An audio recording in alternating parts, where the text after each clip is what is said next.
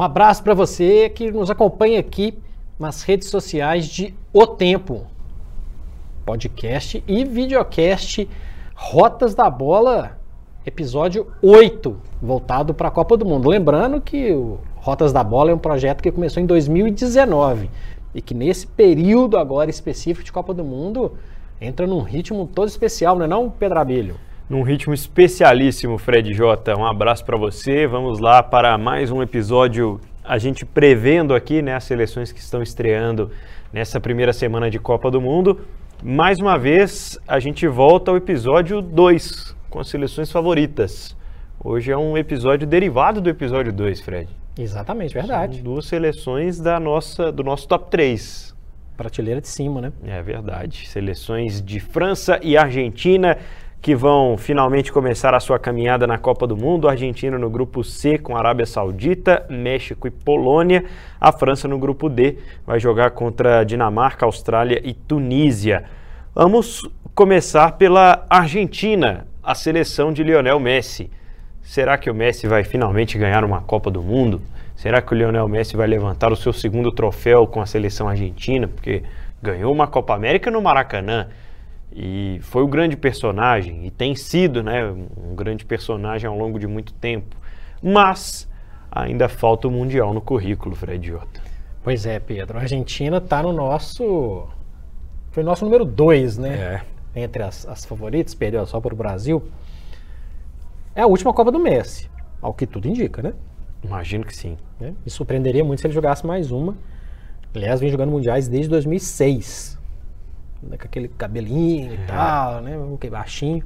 Hoje muito mais cerebral, mas um jogador decisivo. E o fato dele estar sabendo que vai ser a última Copa dele pode ser o grande diferencial da Argentina. Que chega na Copa do Catar carregando uma invencibilidade interessante. Ok, muitos jogos também muitos amistosos contra seleções pouco expressivas, muitos jogos de eliminatórias, mas chega com um número considerável, de um tempo considerado de invencibilidade, e com o Messi, que joga no Paris Saint-Germain. Então acho que isso tem que ser relativizado um pouquinho. Não a genialidade do Messi, que é um, né, uma blasfêmia falar alguma coisa diferente disso, mas joga o campeonato de um time só tem números espetaculares, como o Neymar tem, como o Mbappé tem. Mas é diferente. É diferente. É, em termos de desafio. Ele vai encarar agora o seu maior desafio.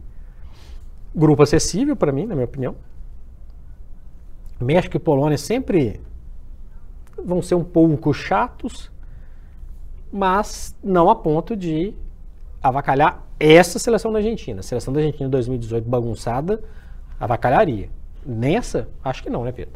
É, imagino que não. A seleção da Argentina se consolida, né? Com o trabalho do Scaloni, que muita gente já cobrava na Argentina, apesar de não ser um técnico que, se a gente falava no episódio anterior sobre o Southgate, é, unanimidade, não é o, o, o Scaloni, mas o Lionel Scaloni ele consegue dar mais minutos né, para alguns jogadores que vêm do futebol argentino, se desprender também de algumas necessidades de jogadores que acabaram ficando no passado e conseguir construir uma seleção em torno do Messi. Então acho que é até um Messi diferente, né, com a Argentina do Scaloni que a gente vai ver, apesar de ser sempre aquele jogador, né, de muita diagonal, de é, quando aparece por dentro é um Deus nos acuda porque ele quer driblar todo mundo, porque ele finaliza bem de onde quer que seja, com a perna que for, que precisar, o, o Messi sabe fazer muito bem. Então segue com as suas características individuais principais, né? Mas acho que ele ganha um corpo tático um pouco maior com, com essa seleção da Argentina do Scaloni. Que tem um bom goleiro, na minha opinião. Né? Na, na, na, série dos Martinez, né? Que são vários, né? O Emiliano Martinez, goleiro, é um goleiro que, na minha avaliação, é um goleiro mais seguro, inclusive, do que o Armani, né? Que foi titular por um tempo, jogador do Aston Villa, traz uma segurança maior. Em termos de pensar numa segurança, porque o Messi precisa de brilhar, na, brilhar do meio para frente. Não dá para ele ficar lá dando carrinho lá atrás e tudo mais. Para coisa funcionar na defesa da Argentina, tem um Nicolás aí que, na minha opinião, tinha que ficar no banquinho quietinho, sossegado, apesar de não fazer uma temporada é, atabalhoada, como fez em, em, várias outras pelo Manchester City, pelo próprio Benfica. Nicolás Otamendi. Experiente, jogador raçudo, mas um jogador estabanado. Então, na Copa do Mundo, não dá para você ter um jogador estabanado na defesa. Lembrando que ele vai marcar, por exemplo, Lewandowski, nessa primeira fase. Então, Lisandro Martinez, zagueiro do Manchester United, poderia muito bem formar, formar uma, uma defesa ali com o Romero, que faz uma boa uma, dupla de zaga com o Romero, que faz também boas partidas pelo Tottenham. A segurança do pro Messi jogar passa por aí, Pedro?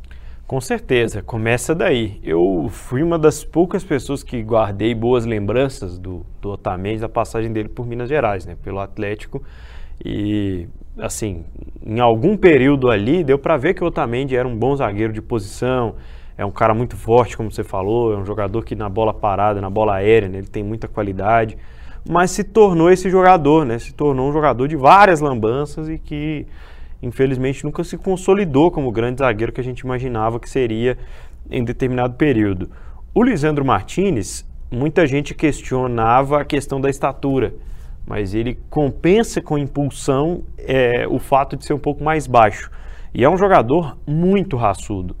É um jogador que deu uma, uma alma diferente à defesa do Manchester United no momento em desconfiança altíssimo, porque quando o Manchester United contrata o Varane na temporada passada e ele vem para formar uma dupla com o Maguire, imaginava-se que um ia subir o nível do outro. Só que o Varane se lesiona muito, o Maguire veio caindo, né, tecnicamente, e o Lisandro Martinez chega para é, completar uma defesa que parece que faltava esse tipo de jogador já há algum tempo. Então é um, um cara a ser observado. Quanto ao Romero, é uma segurança mais tranquila, né? Ele não é espalhafatoso, ele não é um, um, zagueiro de confusão, ele é um zagueiro um pouco mais discreto, mas é com certeza um grande jogador também. E acho que essas características fazem ele se complementar. Daí o fato de concordar com você sobre o Otamendi virar uma opção, Fred. Exatamente. Lembrando que o Scaloni não tem o Los Celso, que é um ponto importante, foi um ponto importante nesse período entre Copas, mas tem boas opções para jogar do meio para frente do lado do, do Messi, abastecer o Messi ou fazer o, ajudar o Messi a pensar um pouco o jogo. Tem gente experiente? Tem gente experiente. Tem de bala, tem de Maria. Ah, o de Maria tá na, de Maria tá na Juventus. O Juventus está mal. Aí ele sai um pouco do foco. Mas é uma Copa do Mundo, é um jogador que decide jogos. O de bala nunca mostrou na seleção da Argentina o que mostrou nos clubes. Mas não é um jogador que dá para desprezar. E aí tem mais o Martinez, né? Aí é o Lautaro, que eu acho que joga muita bola, é um ponto importantíssimo da seleção da, da Argentina, um jogador de explosão, um jogador de posicionamento dentro da área, é um jogador que consegue é, é, ser um complemento para o jogo várias vezes cadenciado do Messi, Pedro. E aí tem que ter um meio de campo interessante. Tem jogadores que podem funcionar muito bem.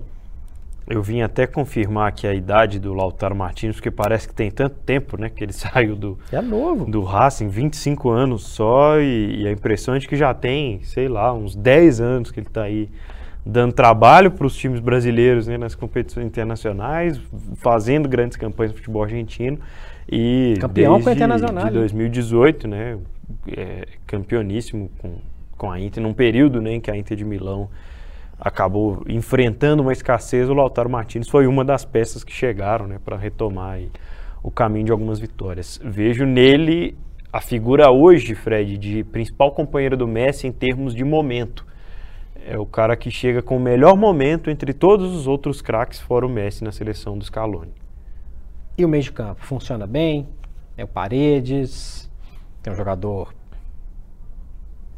experiência suficiente para uhum. encarar uma Copa do Mundo. Dá para a gente pensar, por exemplo, num surpreendente McAllister. Faz uma ótima Premier League com o Brighton. É.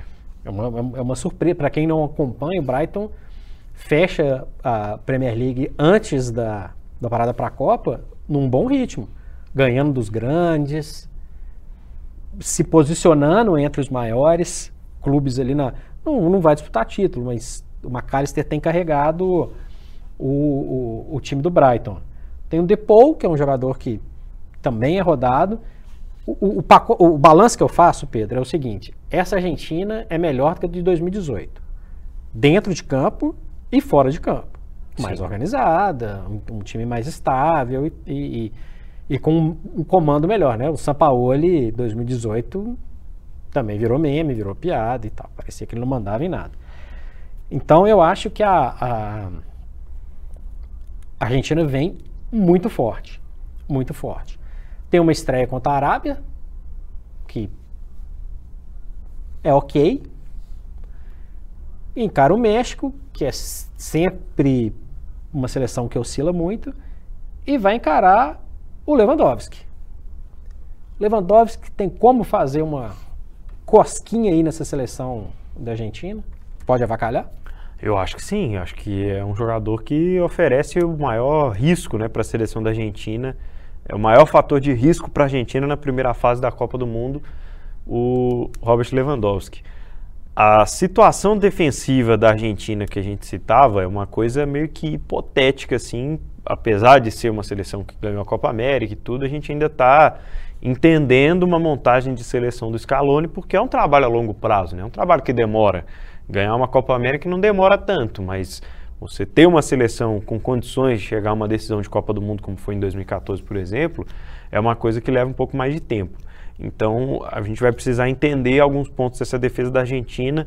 E o Lewandowski é muito perigoso. Ele é um, um, um dos atacantes mais letais do futebol europeu nos últimos anos. Mas joga sozinho. E o problema é esse, né? O problema é que não tem muita companhia ali na, na sua seleção. Pois é. Eu falei num algum episódio para trás aí que em 2018, eu, naquele bolão, eu, ah, Lewandowski, beleza, o grupo dele é mais ou menos, vai fazer um monte de gol na primeira fase. Perdi, né? Episódio 3, episódio das zebras. Perdi, perdi. Apostei muita, apostei, coloquei muitas fichas e dessa vez não coloco tanto não, pela fragilidade da seleção da Polônia que se classificou inclusive na repescagem, né, assim, com muito esforço, mas uma eventual é, bagunçada no coreto ali por parte do Lewandowski pode empurrar a Argentina para um jogo que a Argentina não quer, né? Nas oitavas, né? É, vamos chegar nesse, nesse ponto aí também com relação ao grupo seguinte e ao, ao nosso próximo tema aqui. Só antes queria falar sobre o Scaloni, né? Eu estava vendo ali um, um, levantamento sobre ele ser o técnico mais jovem dessa Copa do Mundo do Catar, 44 anos, o Lionel Scaloni. Como eu falei no início, não é unanimidade, né, Fred? Mas te agrada, assim, o, o nome? Você acha que o, o, Scaloni tem condições de fazer essa Argentina melhor que o São Paulo em 2018? Tranquilamente. Ele é o cara que deu mais estabilidade para a Argentina, né, Pedro? A gente está acostumado com seleções da Argentina que chegam cercadas de muita expectativa e que vão mal. O Tata Martino conseguiu dar uma ajeitada ali para a Copa de 2014, a Argentina vice-campeã, mas Dieguito Maradona, essa é a primeira Copa, inclusive, sem Maradona. É verdade. Sempre uma figura. Certamente estaria lá fazendo, rendendo boas imagens, boas várias, histórias. Várias imagens, uma pena. É, 2010 foi o Maradona completamente descontrolado, era um time bagunçado. Que foi um cenário próximo do que a gente viu com o São Paulo, né, Pedro? É. é um pouco desorganizado. Muito, falta, alguns jogadores até falaram depois, né, sobre isso. Falta de comando. E aí ali eu, deu para perceber que precisava de alguém que colocasse o, o trem nos trilhos. E parece que esse cara é o Scaloni. Uma invencibilidade longa, o título da Copa América, várias situações que deram ao, ao time da Argentina um pouco de paz. É isso que eu consigo ver. Acho que ele é capaz, sim, de levar a Argentina um pouco adiante, e isso, vou repetir, nós vamos falar do outro grupo, de um outro favorito. A Argentina pode navegar por um caminho um pouco tranquilo se não decepcionar e ser realmente a primeira colocada desse grupo. É a tendência. Mas Copa do Mundo. Estamos meio que descartando o México aqui. É. Nossa audiência mexicana não vai gostar muito, não. É um time que costuma surpreender. Não passa das oitavas, mas costuma chegar às oitavas. Então, a primeira rodada pode dar muito uma cara do que pode acontecer, já que tem México e Polônia, né, Pedro? É isso. Este é o grupo, então, C, grupo da Argentina. A gente vai falar agora sobre a seleção francesa. É o Rotas da Bola na Copa do Mundo. Esse aí é craque. Caramba, joga muito. Gênio. Simplesmente gênio. Quem disse que você precisa ser craque para mandar bem em campo? Com a Estrela Bet, você joga em todos os esportes e mostra o seu talento. É fácil de jogar e todo mundo pode ganhar. Mostre que você tem estrela. Venha para a Estrela Bet. Jogou, brilhou.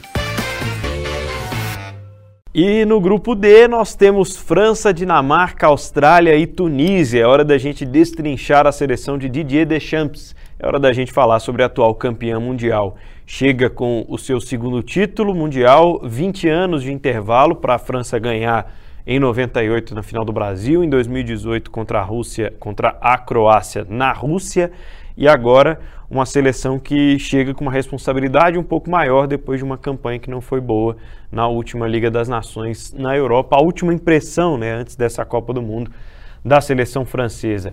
Fred Jota, primeiro sobre o grupo, Dinamarca, Austrália e Tunísia. Esses três aí podem dar algum trabalho para a França. É, é, a sorte da França é que tem a Dinamarca, né, mas não tem uma outra Dinamarca no grupo. Né? Pois é, a Dinamarca é uma daquelas que eu citei como um, um azarão. Fez um, ganhou da França, inclusive, na própria Nations League.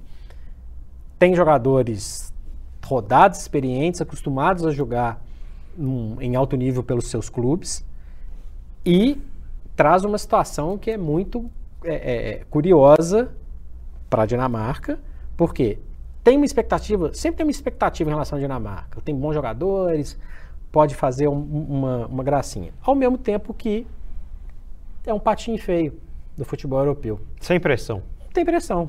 Para a Dinamarca isso é ótimo. Para a França, péssimo. A Dinamarca, inclusive, engrossou o caldo lá em 2018. Estava no grupo da França. A Austrália também. A Austrália também. A Austrália não fez uma eliminatória tão boa como fez no ciclo para 2018 e a Tunísia é muito limitada.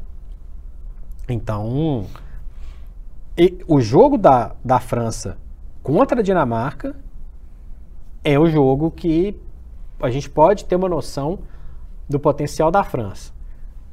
Nunca foi uma seleção encantadora. Tem ótimos jogadores.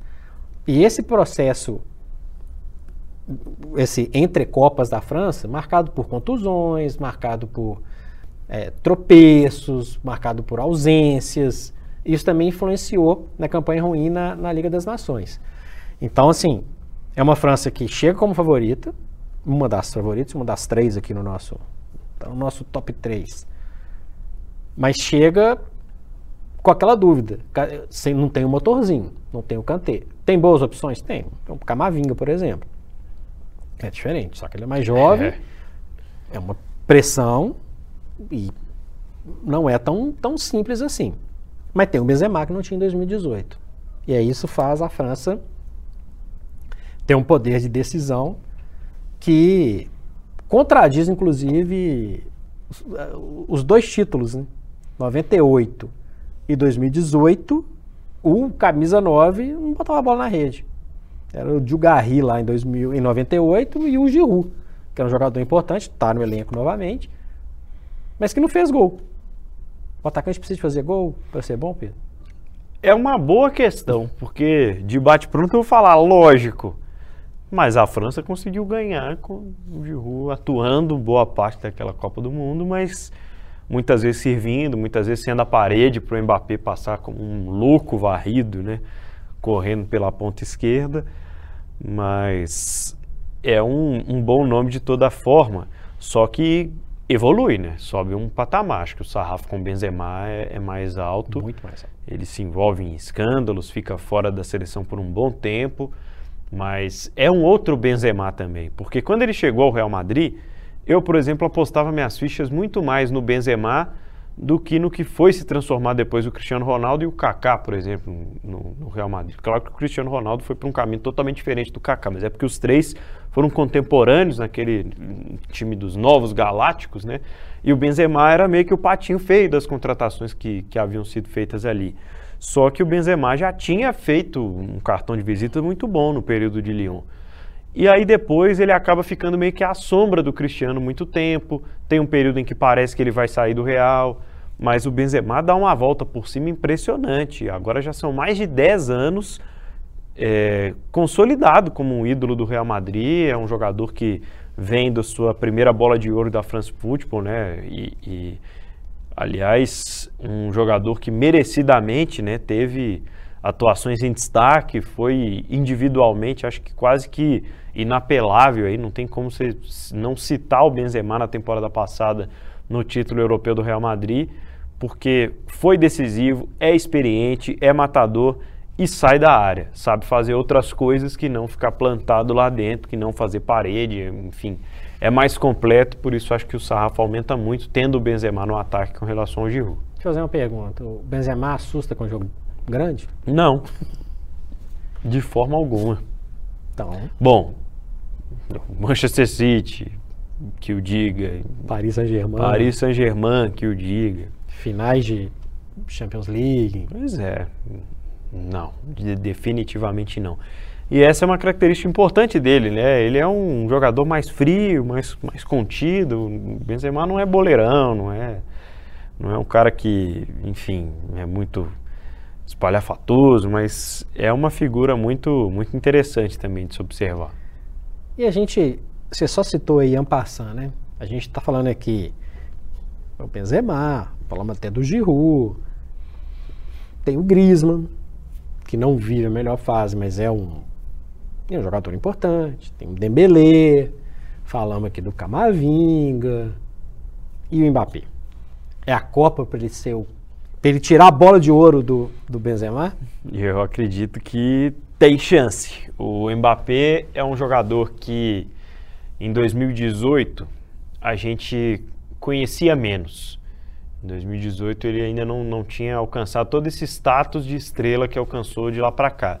Só que ao mesmo tempo, em paralelo a esse status e a evolução dele enquanto jogador, vieram as polêmicas fora de campo, né? As histórias de que o Mbappé é um pouco individualista, é um cara egocêntrico, acabou se tornando um jogador de fazer muitas exigências para o lado pessoal. É, houve um choque em determinado momento com as outras estrelas do PSG, mas tendo a cabeça no lugar, ele tem tudo para ser esse jogador, porque potencialmente falando, o Mbappé é mais jogador que o Benzema Sim. Potencialmente falando, na minha avaliação, o Mbappé é mais completo, é um jogador que tem mais velocidade, mais drible, só que ainda tem a questão da finalização. Às vezes a tomada de decisão do Mbappé na frente do gol, ela deixa a desejar. O tornozelo dele cansa às vezes, né? De Pois é. mandar umas bolas um, um pouco mais Às altas. vezes o companheiro está livre do lado, e aí ele tenta bater ainda assim. Não confundo, o Benzema para mim é um jogador hoje consolidado acima do Mbappé pela questão experiência. O Benzema é mais importante e mais fatal por isso. Mas em potencial, o Mbappé é mais habilidoso, é jovem, é um cara que ainda pode vir a se tornar, né? Numa Copa futura, ainda tem muitas Copas do Mundo pela frente. Então acho que é, é sim o, o, uma- o grande ponto né, do- da França. A gente vai saber mais o termômetro da França pelo Mbappé. E é curioso imaginar que, podendo convocar 26 jogadores, Didier Deschamps, no dia da convocação, me solta uma convocação com 25. Eu, não eu, eu li no dia lá da, da convocação, imaginei, bom, alguém digitou alguma coisa errada, né, Pedro? Beleza, acontece. E não, ele convocou 25 no dia da convocação. Uma curiosidade, e isso acaba gerando, né, É. um monte de situações, às vezes desnecessárias. Mas a, a França, ela sempre se envolve em algum tumulto pré-Copa. Eu não acho que esse, essa questão de ter convocado 25 foi um grande, um grande fator de tumulto. Mas a França gosta de ambientes turbulentos. E tem uma outra questão que o. Essa aí vai entrar por, por questões de curiosidades da Copa. Mas uma coisa que eu queria lembrar, Pedro, e que eu acho importante é o seguinte: a França em 2018 e a França de 98, as duas campeãs do mundo, tinham defesas extremamente sólidas. E uma proteção de, de, de volantes muito bons. Um, próprio Deschamps, e outro, o Kanté. Não tem o Kanté, o Deschamps está sentadinho lá no banco. O Varane, que foi um, um ponto importante em 2018, chega à Copa. Condições físicas questionáveis. E essa voltando defesa, de lesão. Pois é. Tem bons jogadores. Tem bons jogadores. Mas como é que chega essa defesa? A França, para funcionar, para dar uma, um, um, fluxo no seu jogo, ela precisa de ter uma tranquilidade defensiva.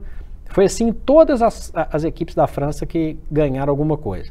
98 e 2000, o caso da Eurocopa. Lá atrás, Pedro, a equipe do Platini que brilhou e foi campeã da Euro de 84, também tinha uma, uma defesa muito sólida.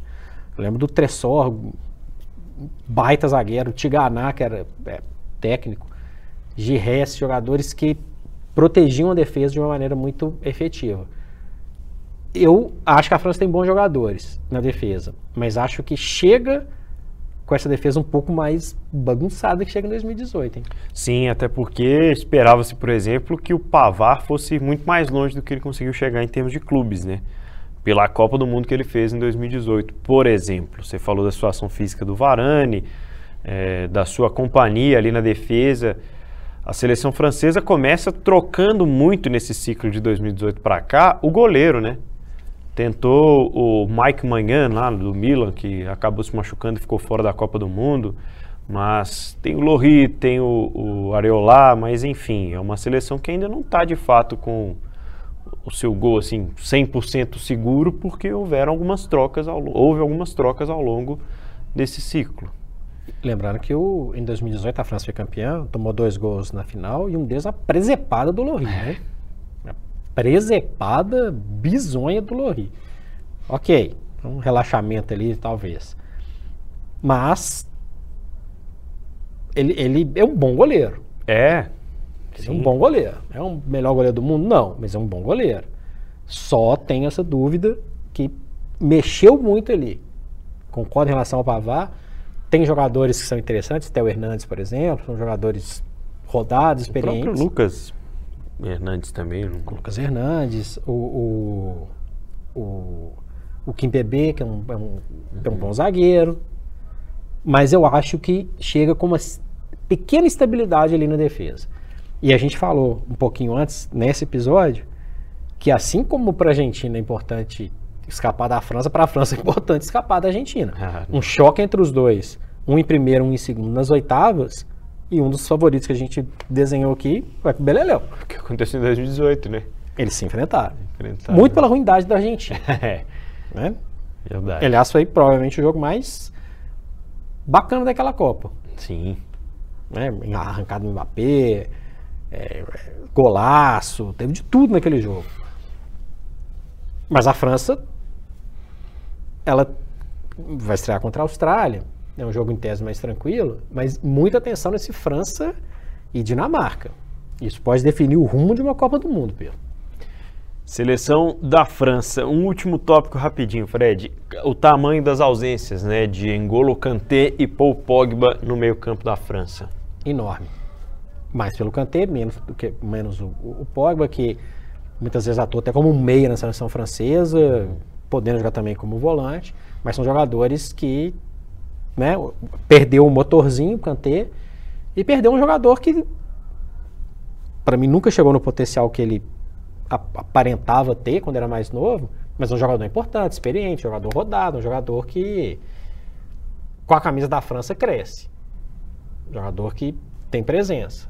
Faz falta. A França, que a gente imaginava chegar um pouco mais forte, chega um pouco enfraquecido. Essas enfraquecida não a ponto de tirar o favoritismo, tá?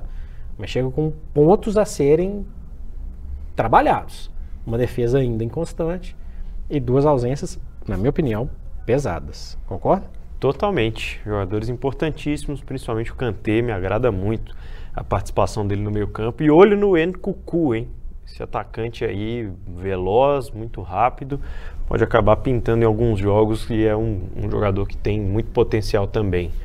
França e Argentina, grupos que começam né, nessa caminhada na Copa do Mundo. Em análise aqui também no Rotas da Bola, Fred Jota. É isso aí. Tem muitas coisas ainda nesse Rotas da Bola. A Copa está só começando, gente. Só começando. Então a gente vai encerrar por aqui esse episódio número 8, porque tem muita coisa para falar. Não deixe de acompanhar a gente, Pedro. Aonde? Em otempo.com.br. Nós estamos lá no portal trazendo também as informações da Copa do Mundo e no seu agregador de podcasts de preferência, no youtube.com/barra o tempo. Se inscreva aí, já deixa o seu joinha no Rotas da Bola. Você assiste ao nosso programa com imagens aqui do nosso estúdio também. Até o episódio 9, Fred. Até já. Um abraço. Cobertura da Copa O Tempo Esportes. Oferecimento estrelabet.com. Apostou, ganhou. Apoio Iveco Deva e Atacadão das Tintas. É tinta, o Atacadão resolve.